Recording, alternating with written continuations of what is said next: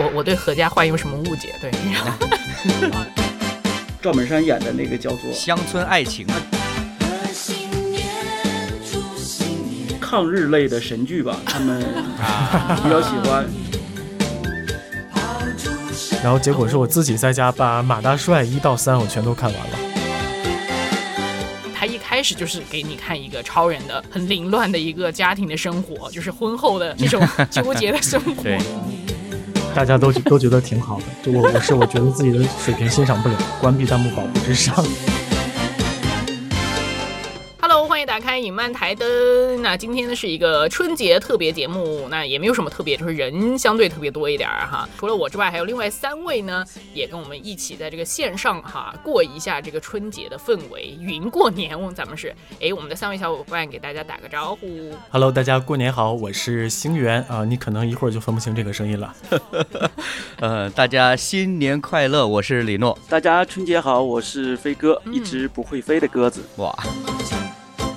我们这个天南地北这个四兄弟今天要干嘛？其实就是吐槽一下啊，大家就是今年这个原地蹲过春节这个事儿啊，来捋一捋，看看大家都想呃有点什么想看的剧呀这些东西的。对，猝不及防都成了元年人呢。对呀，三位现在也是没有办法回老家是吧？其实对我来讲还好了，就是因为我父母一直都在我这边，嗯，所以我往年也不会。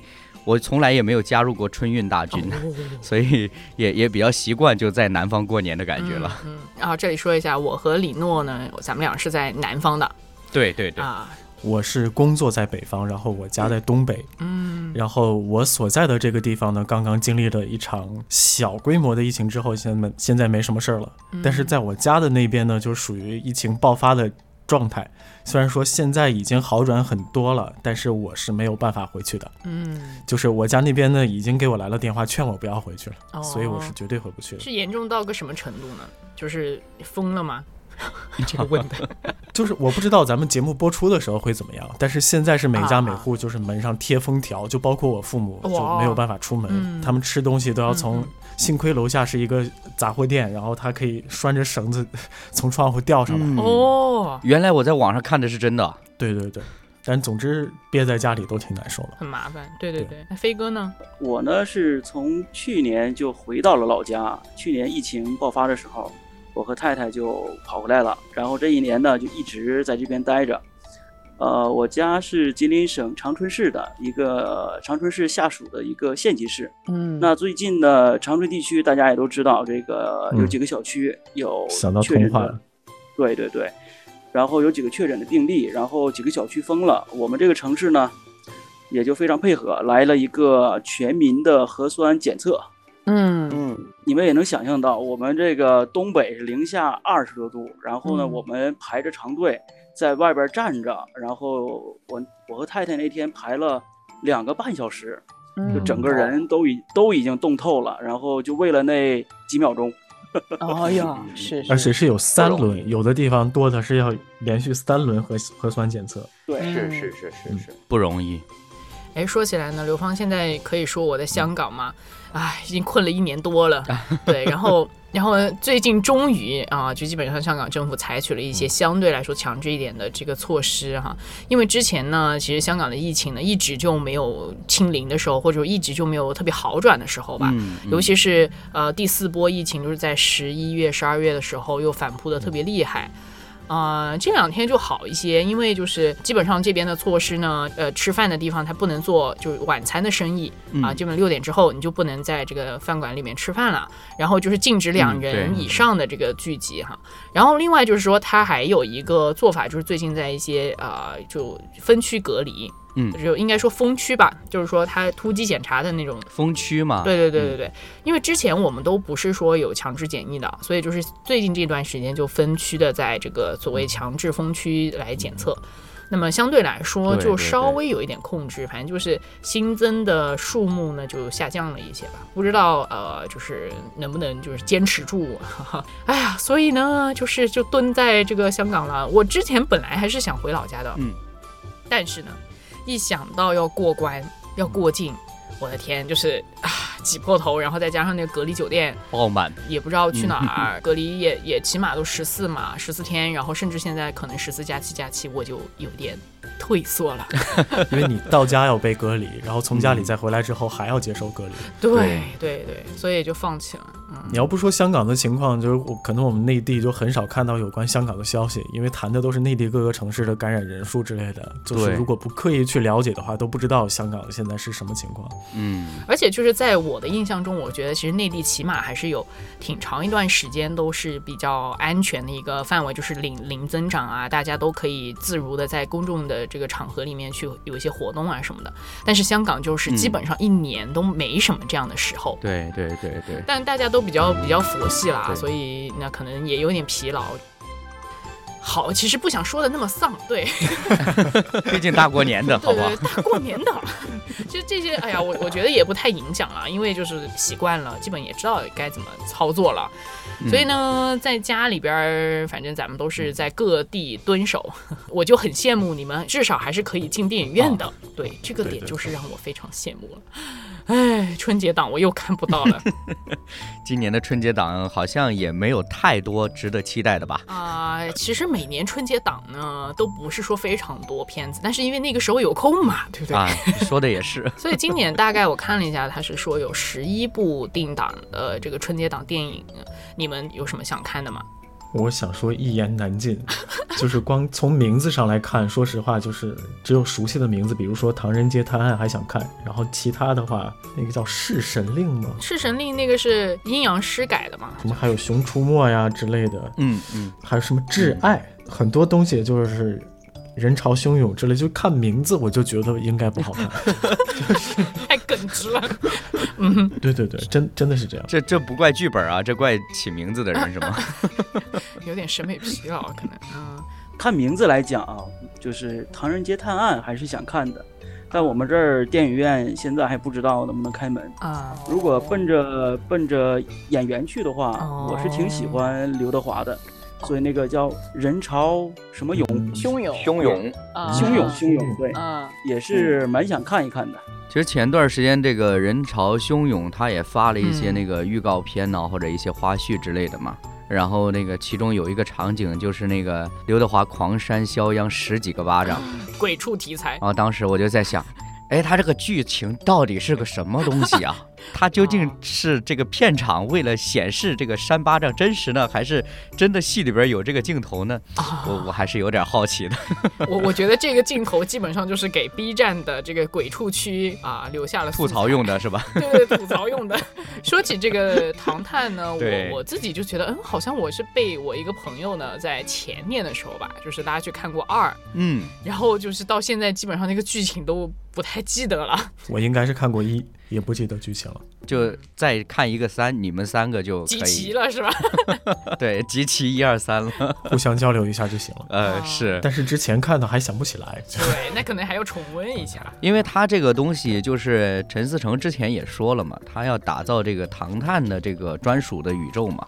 就是在这个宇宙 IP 里边的话呢，它就很多东西就比较复杂了，包括前段时间不是还出了那个网剧啊。就大家知道吧，就是那个叫什么林默的那个，那个那个就是主角嘛，他是一个变成是独立的一个体系了。那所以特别第三部啊，就是大家期待的原因，我估计也是因为到底谁是 Q？哦，谁是 Q？Q 是一个人物是吧？嗯，是。你看问这种白痴问题，是那个侦探排行榜的第一名啊！啊，你这么一说，我好像稍微有一点 印象了，大概知道了。好，对你大概已经忘了王宝强是干什么的了？就就是来搞笑的嘛，对。对，其实我看这个。唐人街探案主要是奔着搞笑，然后后来看再看呢，就有有一点点好奇这个 Q 到底是谁？对，嗯，而且我觉得这个王宝强跟刘昊然这个搭配啊，这个化学反应还是有点奇怪的，就是让人觉得有有那么一点 点奇怪，但是你又很想看下去。对对对，但是我总觉得王宝强有点用力过猛，可能是我。就看这种喜剧片看的不够多吧，哈。对对对，用力过猛嘛，倒也有可能。不过，呃，换一个角度，也未必不是他现在要走的这个其中一个戏路吧。就毕竟以前他的戏路比较窄嘛，这倒是。除了像什么哈喽树先生那种比较深邃一点的之外，其他的大部分都是特别憨厚啊、朴实那种嘛。那现在他这种就是可能夸大一点点啊，或者是要开辟一个新的这种，对吧？就表演的特别夸张。我是觉得呢，就他的这种这种夸张，让我想起那个周星驰了。哦哦哦，所以就觉得像小的时候看这个周星驰的这种夸张的这种喜剧，呃，蛮有回忆感的。对，不过周星驰跟他的分别就是。周星驰的梗都是自己原创的，对都是前面没有人做过这个事情。但是我为什么会觉得就是王宝强在这个里面有一点用力不过猛？但这个真的不怪他哈，我觉得就是多方面的原因吧。就是比如说像这个剧情、剧本啊、台词啊，就是这个情景的设定啊什么的，有些地方就会觉得嗯，好像该笑，然后但是又不太笑得出来。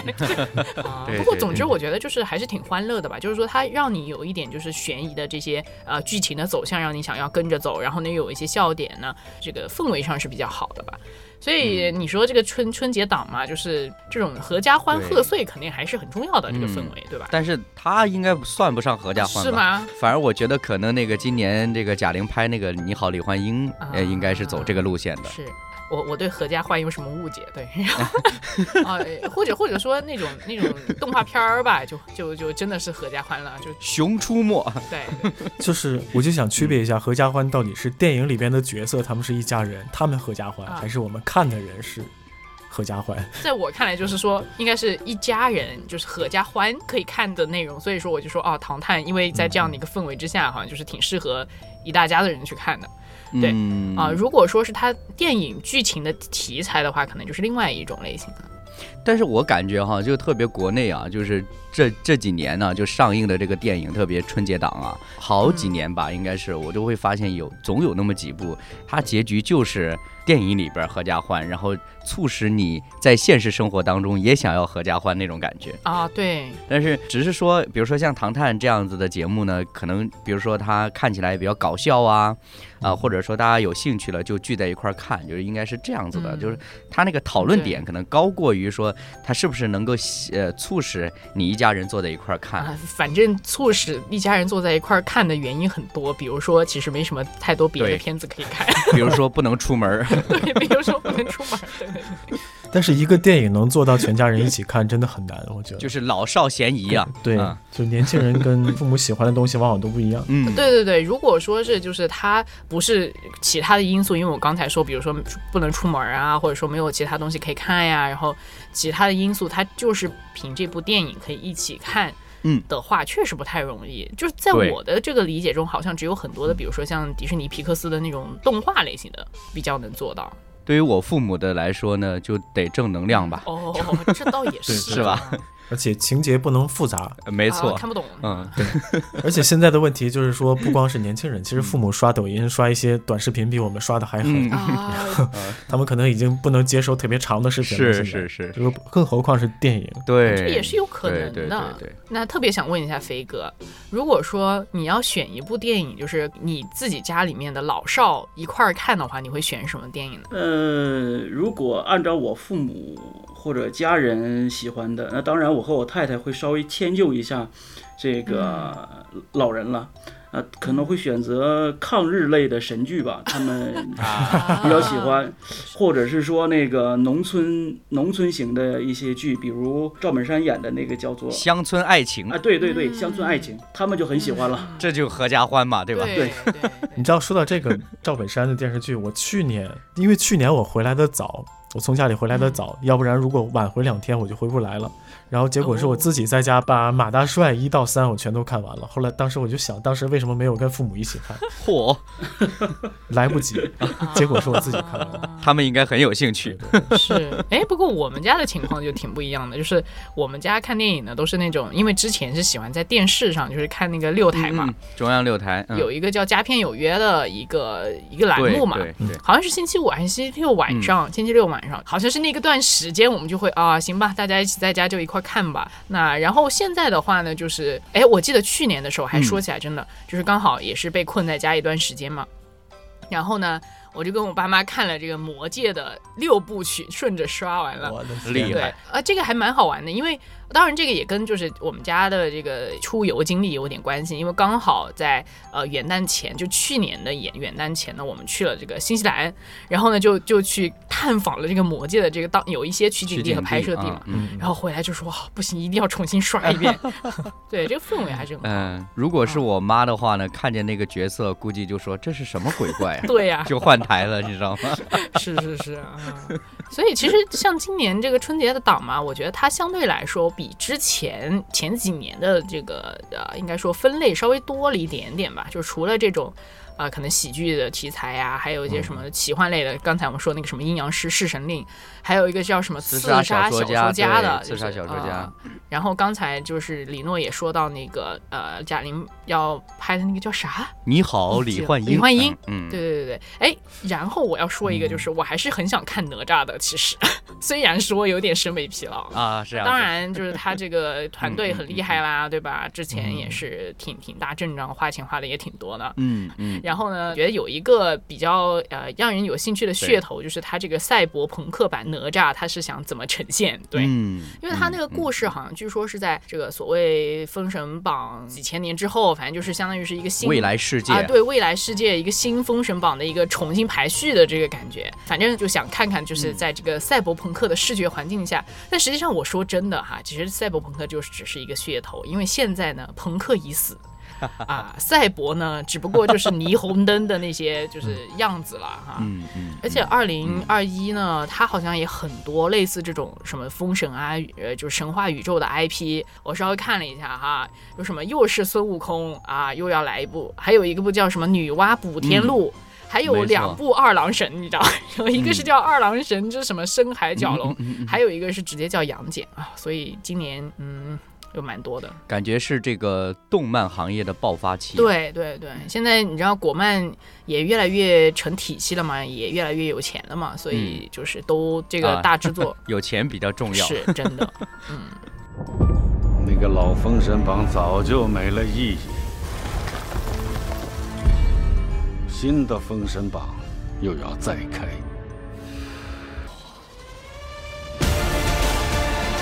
这一次。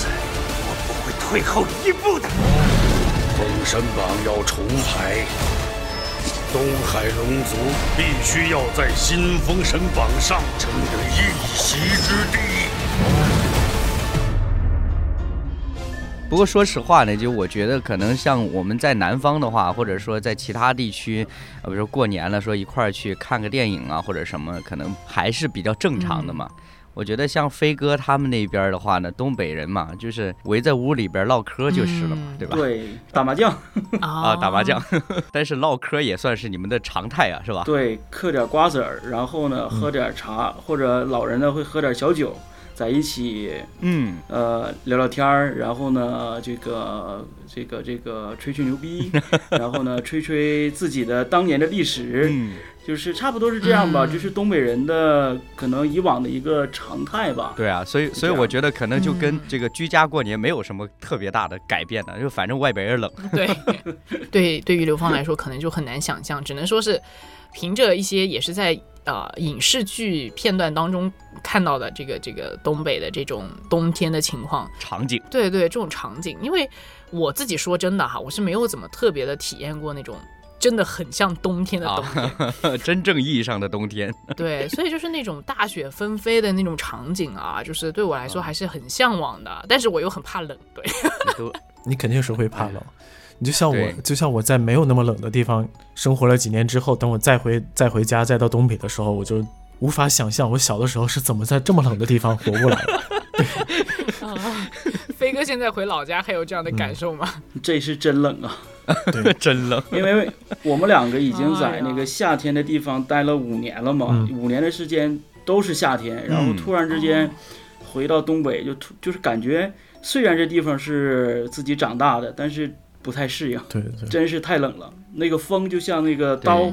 在割你的脸一样啊！我我也是有印象，但是我也已经那都是儿时的记忆了。是是啊，所以这个应该说是对我来说，我真的就是啊，隔着一个屏幕感受一下这个这个冷，就没有切身的体会过。嗯，等到疫情好转了，其实你可以啊，我们可以去飞哥的老家做客。对对对对，尝试一下，可以试试，呃，对对，欢迎你们过来，挺好的。就是我们虽然说现在真的是线上的一个一个聊聊哈，就是春节的时候，但是原来发现哈，其实每个人身处的这个环境的差异还挺大，就是实在的我们在的地方。对，嗯，对对，嗯，所以基本上大家在在家的话，就像刚才说，如果像飞哥他们家，可能就哎打麻将呀，然后咱们一块儿唠唠嗑呀什么的。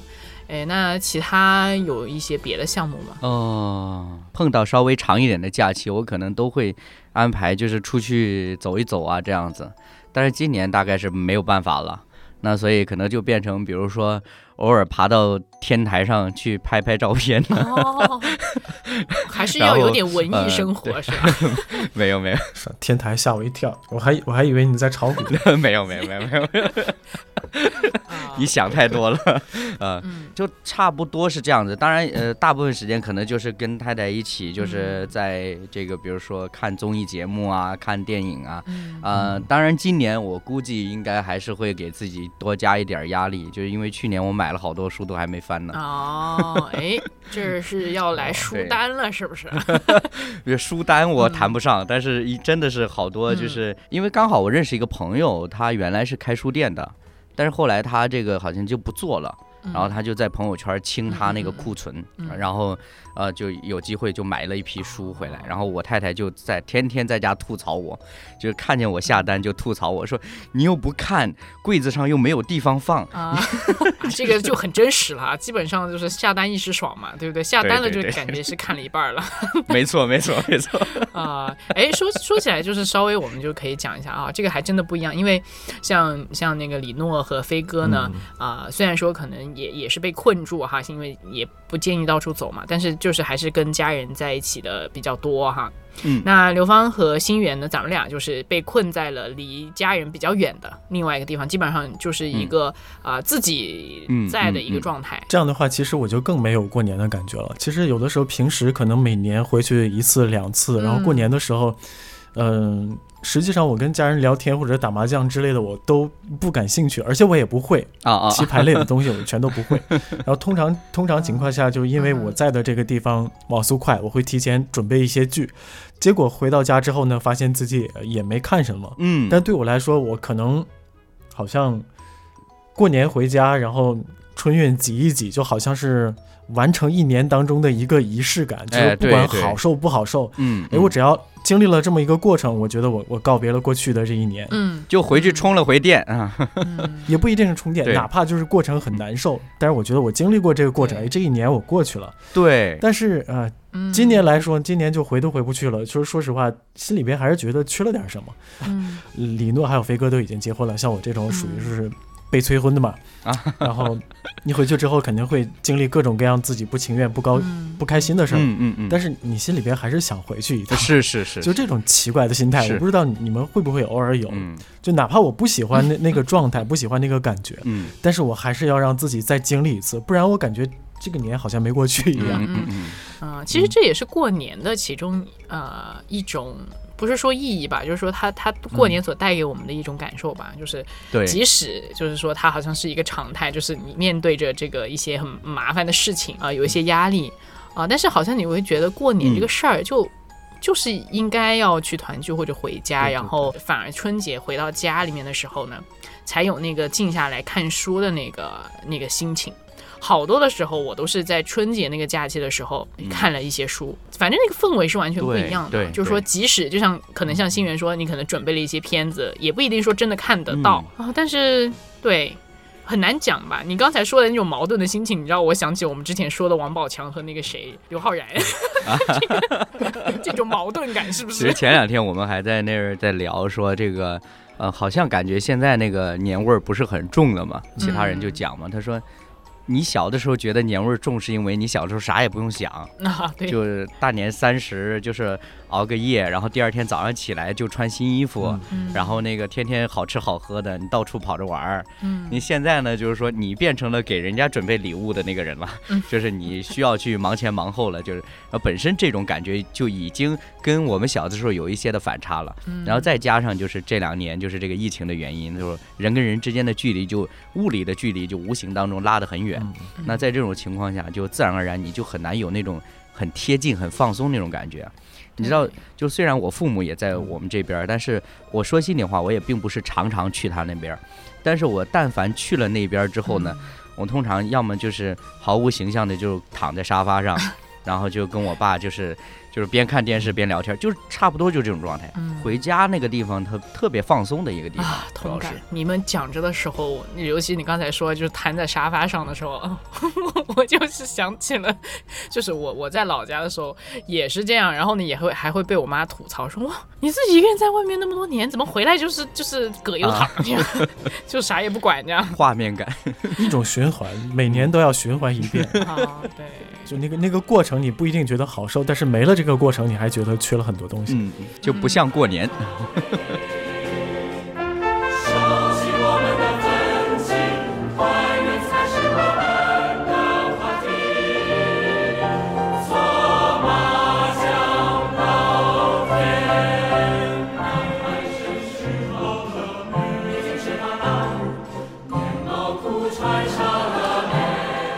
我家里边还有一个就是在春节，真的叫合家欢乐的一项一个项目吧。嗯，以往呢，我家里人在春节这一天会一起来读圣经，嗯，嗯无论是我的这个伯父他们家过来，还或者是叔叔婶婶过来，呃，我的奶奶呢就会组织大家一起来读圣经。这真正的合家欢。我觉得一家人有共同的信仰就好很多。呃 对，就是刚刚你们说到读书，我就想起来这件事儿。这件事儿在春节大年三十的那天晚上，呃，以往是我们家呃全家人这个亲戚朋友都过来一起来做这件事情，可能这个对我来讲，或者对我们家来讲，叫做阖家欢乐吧。嗯嗯，是。哎，您刚才说你奶奶就是召集大家一起就是读圣经是吧？对，是我奶奶召集的。好好啊！所以你们家基本上是全家人都是信主的。对，基本上是基本上是这样吧，就是，嗯，呃，就不信的呢，也会渐渐的被我奶奶逼信了，就差不多是这样的。呃，奶奶的影响力还是蛮大，而且就是应该说奶奶是非常坚定的，然后也希望家人呢能够真的是可以团团聚聚的在一起。是这样的。哎，说到这个读圣经这个事儿呢，就是啊、虽然说哈这个疫情呢，还是还是让我们就是行动非常不便啊，隔在很多地方。不过有一点还是很特别的，就是呃，我自己呢也是从去年。在春节开始吧，就是爸妈也跟我一起，就反正每天在家，然后很自然的也是形成了一个，哎，每天咱们来花点时间读个圣经吧。嗯哼，然后因为之前虽然说我我们我和我爸妈都是基督徒哈，但是，哎，说实话哈，我们家里面呢是没有一个很好的这种一起读圣经啊，或者说这些的氛围的嗯嗯啊、但是呢，就是因为在家里面这个机会哈，就是。多一些的时间，包括像后来我回来香港之后呢，我们还是可以在线上坚持了一段时间，哦，一起来读圣经这样子。啊，当然到现在呢，确实没有能够坚持住每天这样做哈，但是时不时呢，也还是会跟父母一起有一个啊、这种团聚的时间呐、这样子，然后嗯，也是很特别的，挺好的所以有时候也会觉得挺吊诡的一点，就是虽然说哈，虽然说肯定是。有一个很大的限制，就是我们有很多呃跟平时很反常的地方，就是春节的这种感受。嗯但是 somehow 有一些部分呢，它也是促使了，啊、虽然说可能物理空间上的隔绝，但是促使了某一种就是心灵上的一些契合吧。对对对对，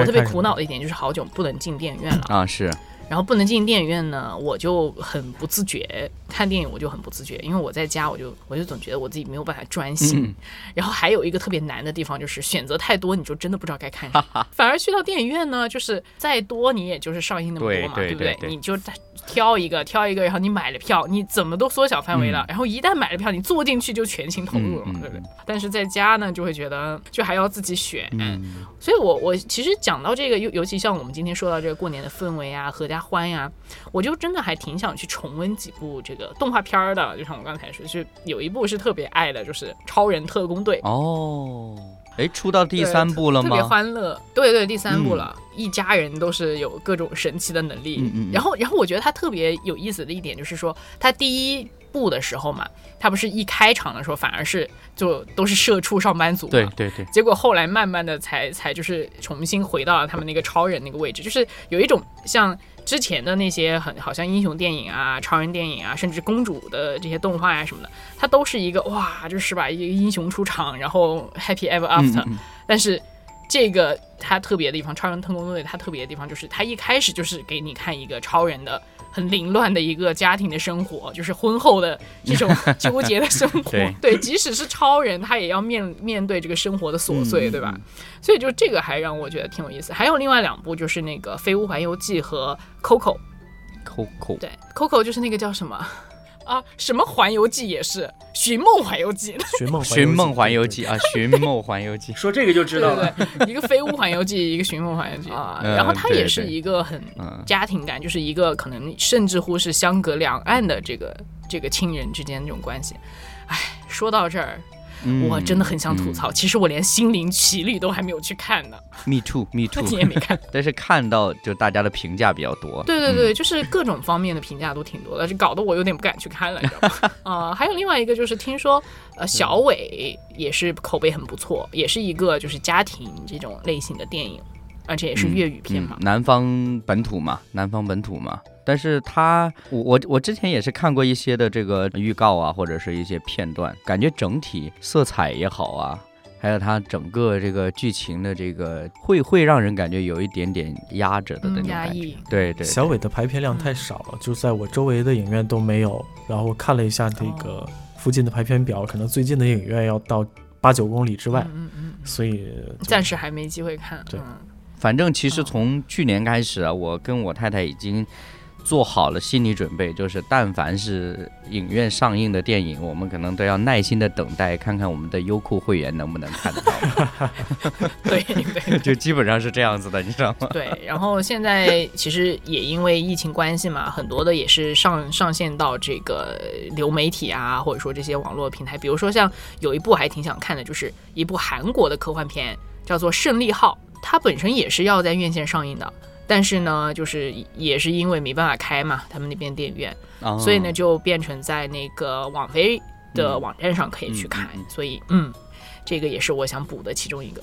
呃，然后还有另外的合家欢，其实都是一些重温系列了，就是啊、呃比如说像有一部那个呃蒂姆·伯顿的《大鱼》，我就还挺喜欢这个，叫嗯这个爸爸的故事，一个很很特别的一个视角吧，对，嗯。啊、还有另外两部是，呃，我觉得是跟这个教育有一点关系的。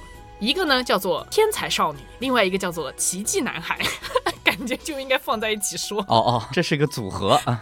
对，对《奇迹男孩》嗯看过，奇迹男孩》看过，嗯挺好的。其实这两部呢，它都是讲某一种的特殊的孩子、特殊儿童。嗯这个奇迹男孩呢，他是相当于天先天的一些外观上的一些一些影响的问题。然后，嗯，其实剧情我有一点记不得，但是我能够知道，就是说，哦，他其实整个东西他在后面，他不只是讲到这个孩子和他的父母，还有还有一个人是他的姐姐。我这个点是让我特别触动的，就是他的姐姐呢，也是。呃，就是也是一个很需要关关心的这么一个人，但是在一个家里面，当家里面有一个特殊的孩子的时候，另外一个正常的孩子，或者说另外一个，尤其是年龄更大一点的孩子，他在这个时候他怎么样自处，或者是父母怎么样去啊、去注意到，就是他的需要啊，这个部分也是我特别除了这个主角的这个部分有触动的。哦，对，然后另外一部叫《天才少女》，其实这两部电影的名字其实真的都可以对起来。那个 奇迹男孩叫 Wonder，、嗯嗯嗯，然后这个天才少女叫 Gifted，、啊 对，然后这个天才少女呢，她是一个数学方面非常有才能，她的妈妈就是一个数学天才，然后她因为她基本上她的外婆呀什么也是在这方面的一个专家，嗯，但是这个少女她是不是真的就必须要走所谓天才化的道路呢？她是不是不可以像普通的小孩一样就选择普通的学校上学？他是不是一定因为他自优，因为他有这样的一个天赋，他就必须要去？呃，走一个好像跟其他人不一样的路呢，大概也是这么一个讨论。对对对，呃，其实两部都挺温馨的。其实我突然听那个刘芳一提哈，我就想到我之前还追的一个剧，叫那个《天蝎》，反正就是是也是一个天才小组了。当然我、我最感动的其实就是那个姐姐的角色，因为主角她在自己家里边儿，她父母都不太待见她。就是对他的态度就不是那么呃接纳，但反而他姐姐一直就是呃从小就各种的包容他呀，理解他。虽然他姐姐不是天才，但是他能够跟他姐姐就是处理的关系特别好，以至于到他就是他姐姐从小就是也是患有那种好像是渐冻症还是什么，我具体记不清楚了。然后就是他他一直试图着想用自己的这个聪明的大脑。去解决他姐姐这个问题，然后后来发现医学这个解决不了了，然后呢就开始考虑下载他姐姐的大脑，就是化成数据流，着永远的存存活嘛。但是后来就是他发现这件事情还是没有实现，其中有一集就是他把他姐姐的骨灰放到他自己做的火箭上发射出去了。然后当时我觉得，就是从整部剧来说，他这个人虽然成人了，但他内心一直是幼小的，直到他那一刻。他感觉他才完全的，就是说成熟了一样，就是对姐姐那种依赖也好，或者什么也好，就是好像就是完全不一样的感觉。所以我我印象还很深刻，但是我后边的还没有继续看。我觉得啊，刚好过年可以再继续看了。啊，好的，看来我们其实还是有很多东西都可以看的。对，然后反而就是就就在想，天啊，这么多东西 能不能看完呢？其实好多就是重温，对，就有时候我会经常。经常费了好大力气下载完一部电影，然后放到电脑里边就忘了，就忘了它是什么了。然后就是好像，哎，这一点有点像像是什么所谓的松鼠病还是怎么回事？就是不不断的囤积，不断的找电影，然后每每一次找完了之后呢，就忘了，就是总总想看我新找到的东西，我新发现的东西。没错，我我我现在那个网盘里还有好多电影，我一。一点都没动呢，有些可能你再不动不保存到电脑里边，可能就没了。对，就就没了。是的，是的。不过因为真的就是说，现在就是你你可以选择的范围真的是很广了，所以有时候你真的坐下来，你想啊，我这段时间我要看一部什么剧、什么电影的时候，可能。反而不知道应该选啥选什么，是是是，你们会有这样的时候吗？就是找电影找剧的时间比看剧的看电影的时间还要长。对，就是我我经常情况，这是我的日常的一种经历，就平时也是这样。准确来说，应该是选剧，不是找剧，因为如果你要找的话，你找的是目标的那那那部剧嘛。但是就是说，哦，我那么大的资源库的时候，我要选哪哪一哪一个来看，这是这个问题。而且，就当你有这种需求的时候，你会发现各种网站的评分排名，还有给你推荐的东西，就在那一刻全都失效了。就比如说，我我要找一个类型的喜剧啊，找科幻、惊悚、悬疑的呀。嗯。然后，比如说我在豆瓣上那个分类选完了，说，比如说悬疑类型的，然后八分以上的，或者是七分以上的。嗯。然后就会发现，它列表里边给你提供的那些东西啊，过去都看过啊。有些你觉得没看过，点进去之后发现，哎，这个也看过了。啊，就是他给你的列表，列表里边的东西就是你看过了。嗯。然后现在我看东西，有的时候就纯粹好像是就通过偶然得到的这种感觉。对。就是说，有一些剧呢，它属于那个类别的，而且它的评分呢也很高。嗯。但是当你当你按照规律性的检索去找的时候，它不会出现在列表里，找不着。对对对，这就比较难办。确实，这个抓住这个灵光一现很重要，所以就基本上是你突然想起来了，然后就马上找到它，然后就马上看，就完事儿了，不然又是。就不知道下一回什么时候看了。我也是深有同感，而且我就发现呢，我自己感兴趣的那种范围也比较多。就比如说刚才说到那个胜利号韩国那个电影，我就啊，对啊，有好多科幻的也想补一补。然后呢，又又因为又看动漫嘛，说啊，有好多动漫还要看。然后然后呢，又觉得啊，不对，我这个这个网飞的那个那个纪录片的那个播单里面还有一堆，最后什么都没有看。天哪！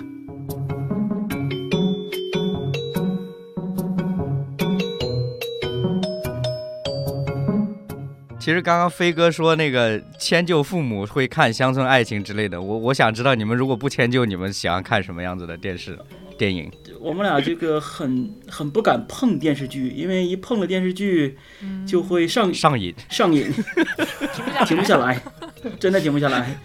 然后我们平时呢就呃，比如说在刷这个短视频的时候，哎，偶尔碰见就是那种短视频会推荐某一个电影。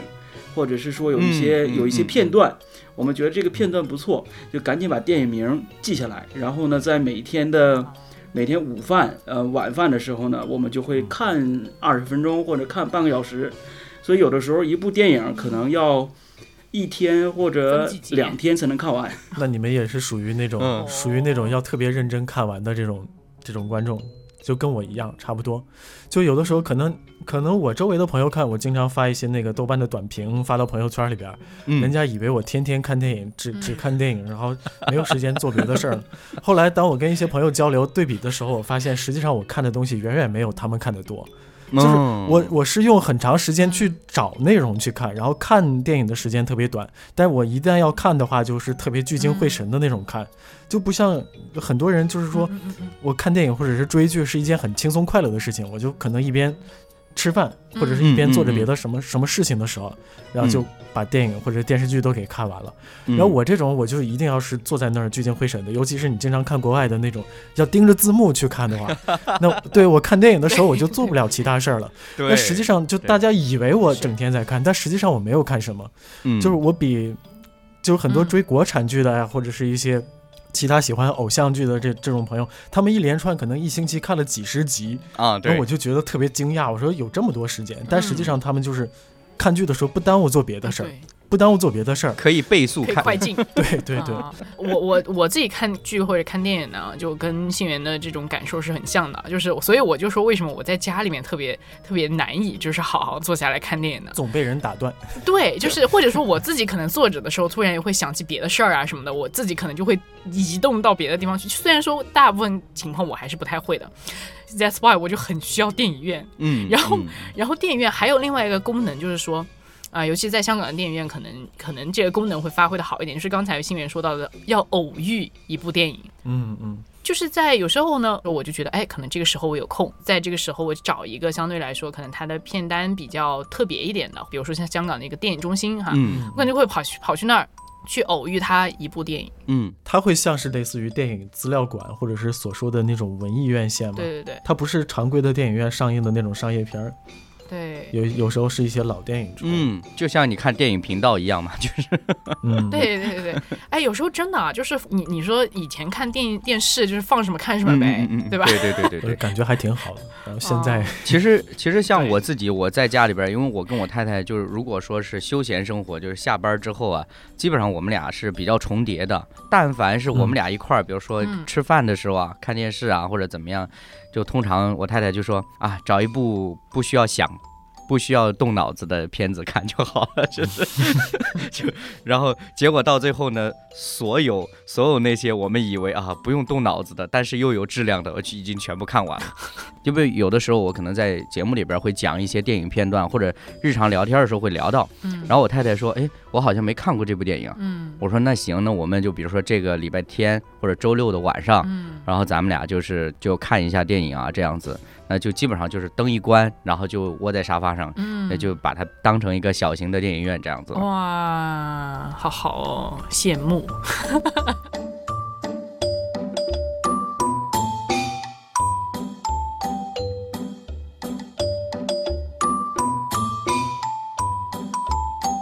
所以，我虽然说是很享受那种偶遇一个电影的这种感受啦，哈，但是很难。当确实有很多好的作品呢，太随意，其实就会错过很多。就像我们刚才说啊，可能存在硬盘里面也就过去了呀，或者说是你你你太累的时候，你可能就就觉得啊，我不想看这种这种太过于要用脑子的 东西，可能就会又去看别的。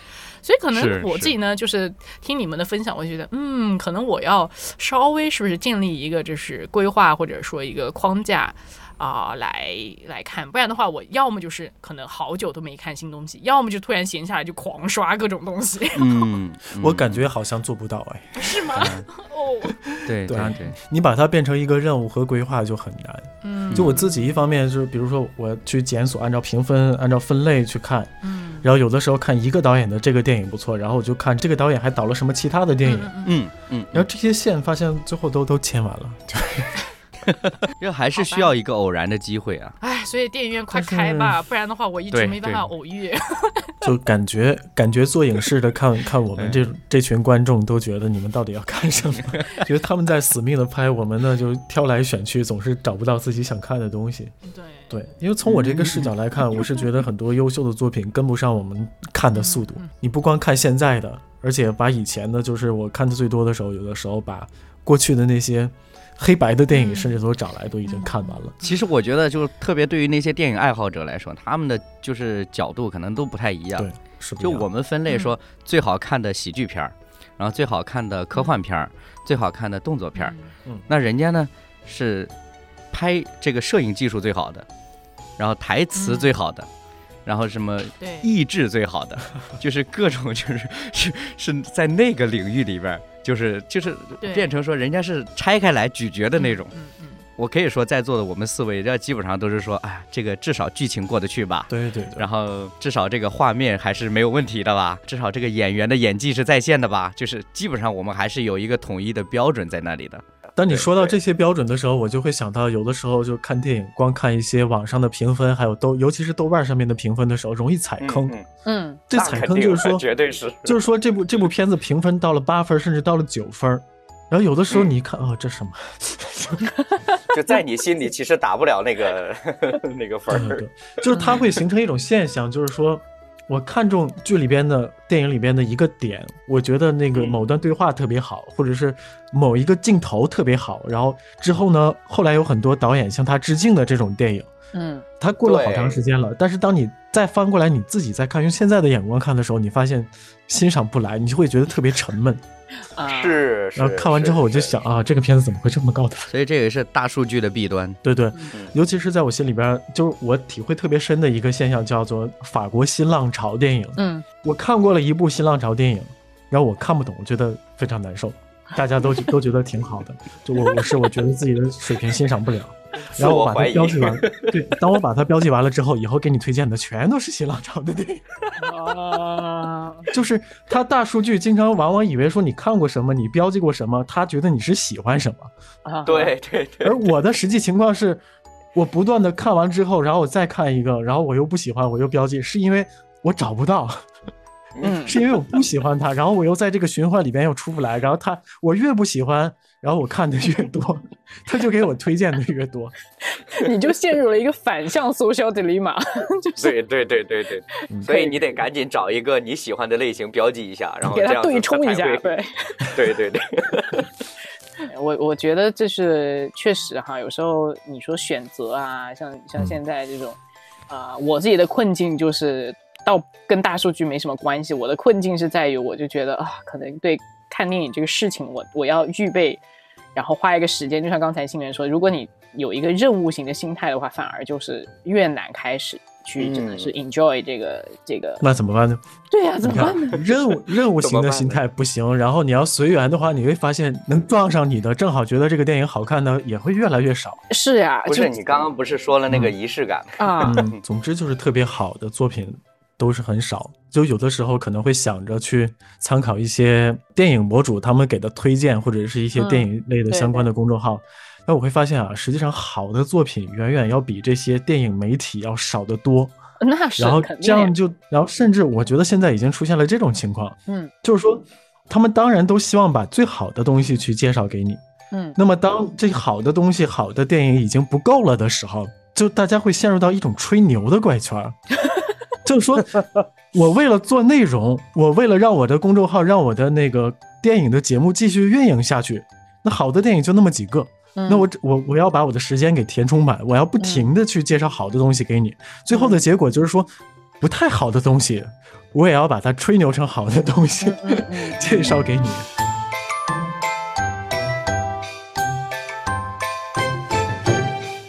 知道有一次哈，就是我我跟我太太说，我说哎，我们看喜剧片是没有问题的，但是呃，外语片你能接受吗？她说英语吗？没问题啊。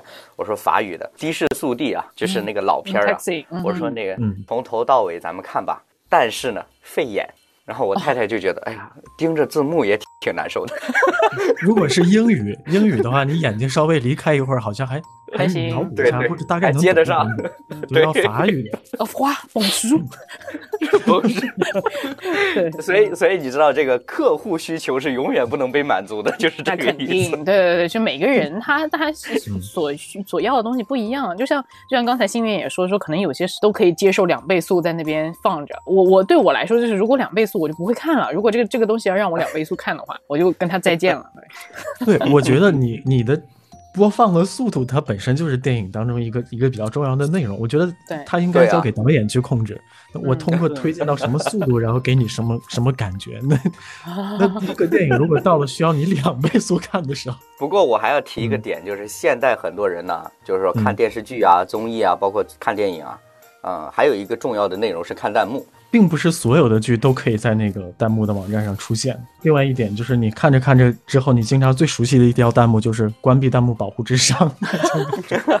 有一群人，就你不知道为什么，就很明显的剧情他看不懂，他问来问去的，或者是，对对对，嗯，就很奇怪的吐槽，然后最后算了吧，还是我还是自己。对对对对。我我们今天也是各种聊了一下，从春节怎么蹲家，然后聊了一下这个片单呀，然后春节档的电影啊，在这里可以跟大家云过年。啊，对啊，现在的流行趋势，对对对对，行，那我们大概就聊到这儿吧，我觉得再聊下去我剪不动了，说得好说。那祝大家春节快乐！好，春节快乐！嗯，野曼台灯今天应该是个灯笼形状的。好了，我要关灯了。好的，拜拜。嗯，拜拜。嗯，拜拜，拜拜。